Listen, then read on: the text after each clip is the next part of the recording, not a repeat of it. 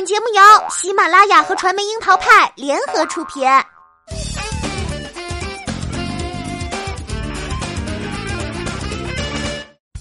樱桃砍八卦，八卦也要正能量。Hello，大家好，我是小樱桃调儿。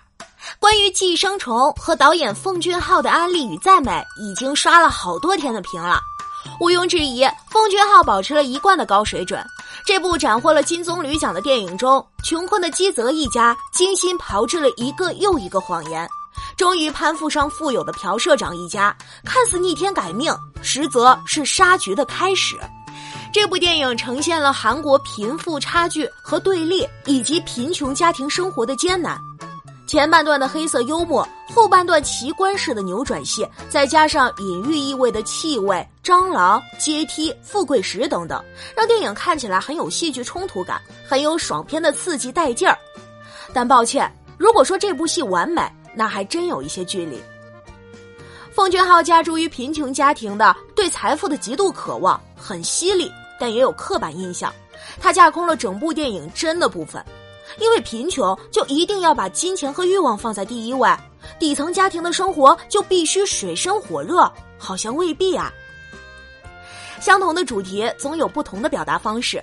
拿下二零一八年金棕榈的日本电影《小偷家族》就展示了另一种贫穷活法。如果说《寄生虫》是真家庭发生的假故事的话，市之愈合执导的《小偷家族》则讲了一个假家庭的真故事。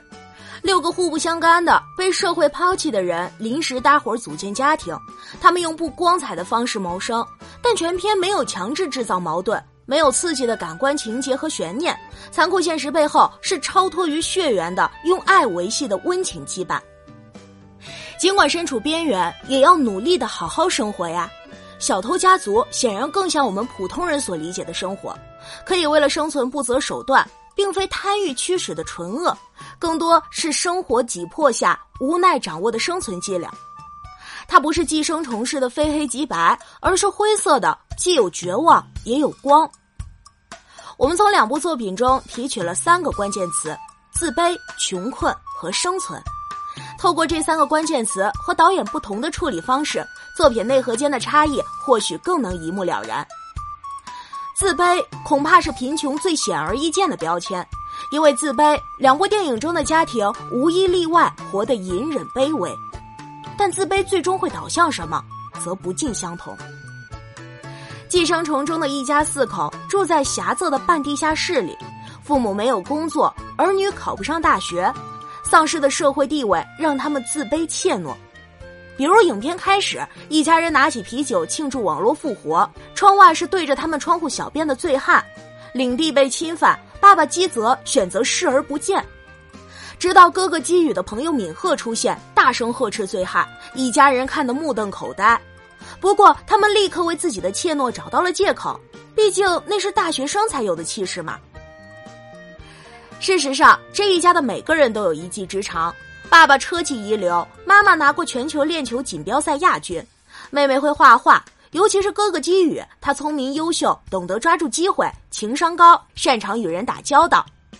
在与披萨店首次合作出现问题的情况下，他差点说服店员开掉翘班的工读生，给自己一个工作机会。经过敏赫的引荐，基宇成为朴社长女儿多惠的英文家教。第一次辅导课，他迅速以号脉，临场考试靠的是气势，俘获多惠的芳心。社长夫人当即调高了他的薪水，并接受了他对妹妹的引荐。很快，妹妹成为了对方小儿子的美术老师。接下来，爸爸妈妈也分别以司机、管家的身份介入社长一家的生活。连环计谋成功后，基泽一家跻身富足家庭，看似提升的社会地位缓释了他们的自卑感。再一次遇上前来小便的醉汉，他们坐不住了。哥哥抄起那块象征好运和财富的石头，爸爸提着一大桶水对醉汉做出反击。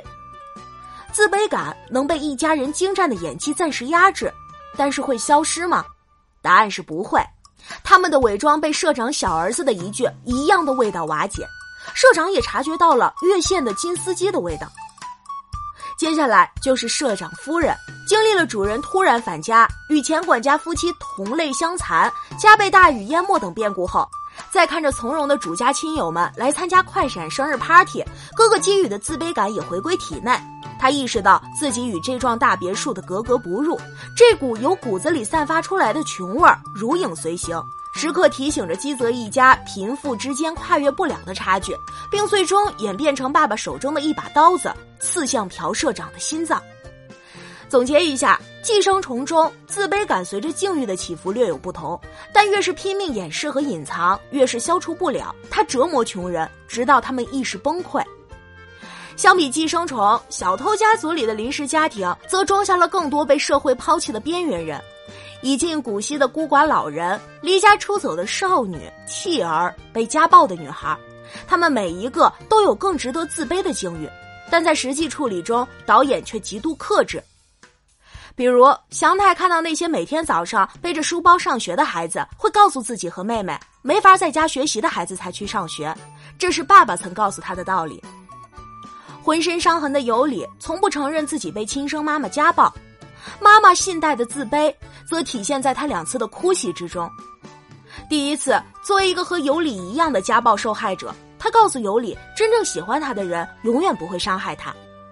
影片隐隐交代了信贷的背景，除了被家暴，他还曾在风俗店工作。他与爸爸是情人而非夫妻关系，两个人曾过失杀死了信贷的前夫。第二次，祥太超市偷东西被抓包，一家人的关系终于被识破。信贷和爸爸被警察抓获。当信贷得知尤里主动要回家时，他质问：生下孩子就自然成为母亲了吗？他的疮疤被揭开，对方问他：你不能生，所以很痛苦吧？你看，即便是充当了母亲的角色。善良真诚的对待尤里和祥太，比家暴抛弃他们的亲生母亲要称职的多。现在还是一样敌不过狭隘的世俗偏见，那些自诩公正的人始终认为他不配。问爸爸为什么要教孩子偷东西，他则回答：没有什么能教他们的了。他忘记自己曾救出这个被遗弃的小孩。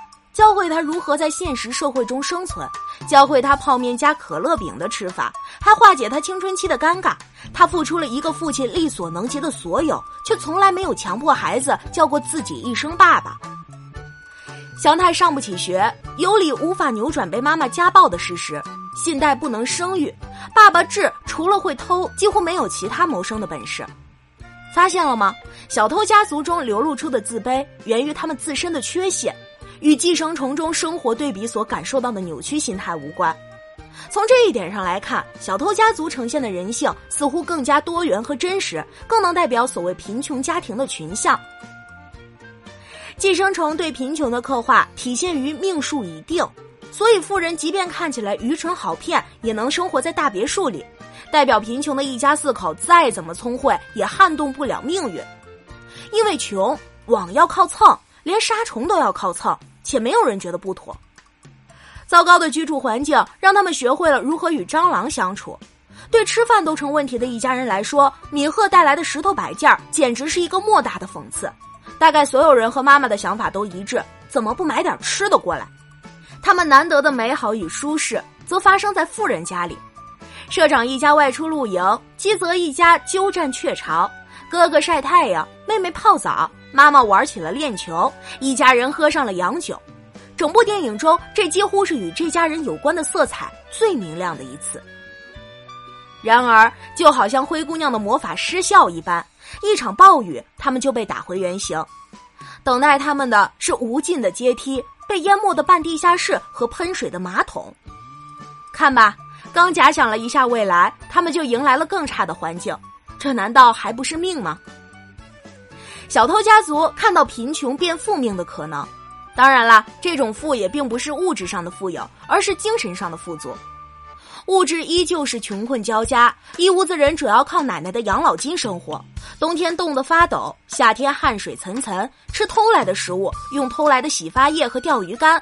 但因为屋子里的人洋溢着亲人间的温暖，即使是吃着白菜面筋炖面条，也能隔屏闻到香味儿。自己的日子已经够难了，看到大冬天被赶到阳台的尤里，爸爸志还是动了恻隐之心，将尤里带回了他们温暖的小家中。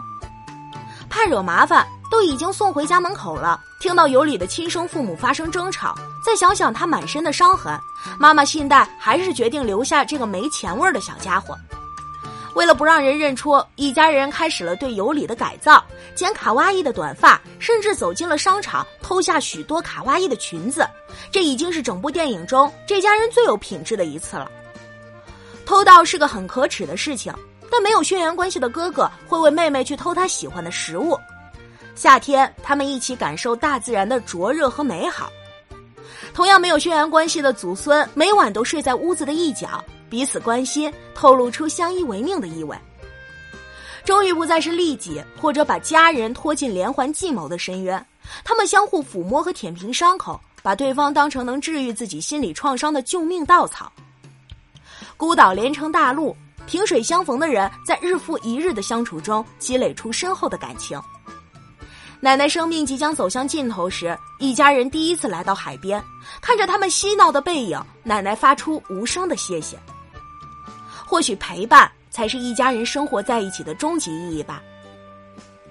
同样是从贫穷视角切入讲述贫穷故事，《寄生虫》中家人不再是家人，他们被逃离现有生活的共同欲望捆绑而不择手段，家人皆变成祸害，命数已定的结局却难以更改，真是一部妥妥的毒鸡汤。小偷家族中的假家人则要真实有爱的多。一家人安贫乐道，至少在分崩离析之前，他们的心始终连在一起。贫穷并不可怕，可怕的是生存。只有生存，才能揭开最赤裸的真相。基泽一家生存下来的方式是永无休止的谎言，全家成了一条船上的蚂蚱，见不得光。我们再来看看寄生虫的故事背景：一家人之所以这么执着于社长家的工作机会，是因为就业压力，船票有限。在谎言被戳破，能否继续生存的关键时刻，同类之间自然而然的展开搏杀。讲真，屠戮同类才是这部电影最触目惊心的时刻。两拨人原形毕露，要么生存，要么毁灭。嘴上还有伪善的担忧，嘴上还有伪善的担忧，下起手来可并没有半分怜悯。小偷家族里的生存问题同样严峻，没有血缘关系的一家人因为奶奶的养老金和固定居所走到一起，啃老之余，爸爸每日打零工，妈妈在洗衣店工作，女孩到风俗店上班，同样刻画了同类之间对机会的争抢。在饭碗面前，所谓的友谊不堪一击；在生存下去的信念面前，人会变得格外理智。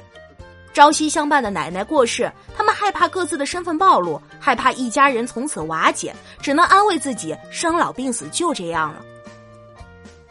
将《寄生虫》和《小偷家族》两部电影最终区别开的是贾家庭瓦解后，妈妈信代展露出的牺牲精神。她将所有的罪责揽向了自己，将生存的机会留给了爸爸志，留给了家庭中的每一个人。电影末尾，祥太下定决心要向前看了。他与爸爸志相处了一天一夜，两个人之间的温情流淌，就好像他们还在那个一家六口挤作一团的小房子里一样。在无声的叫了一句“爸爸”之后，为了生存，他们要各自开始新的生活了。奉俊昊和市之愈合的电影都有着两面性，而不同的是，奉俊昊先让你看到温情，随之而来的是残酷现实的冰冷和无情，即便是家人，也成了利益和算计的联合体。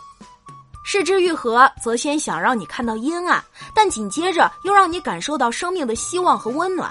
他的处理让人还保有一丝期待。而究竟哪一部电影更接近我们心中对世界的期许呢？想必大家也已经有了答案吧。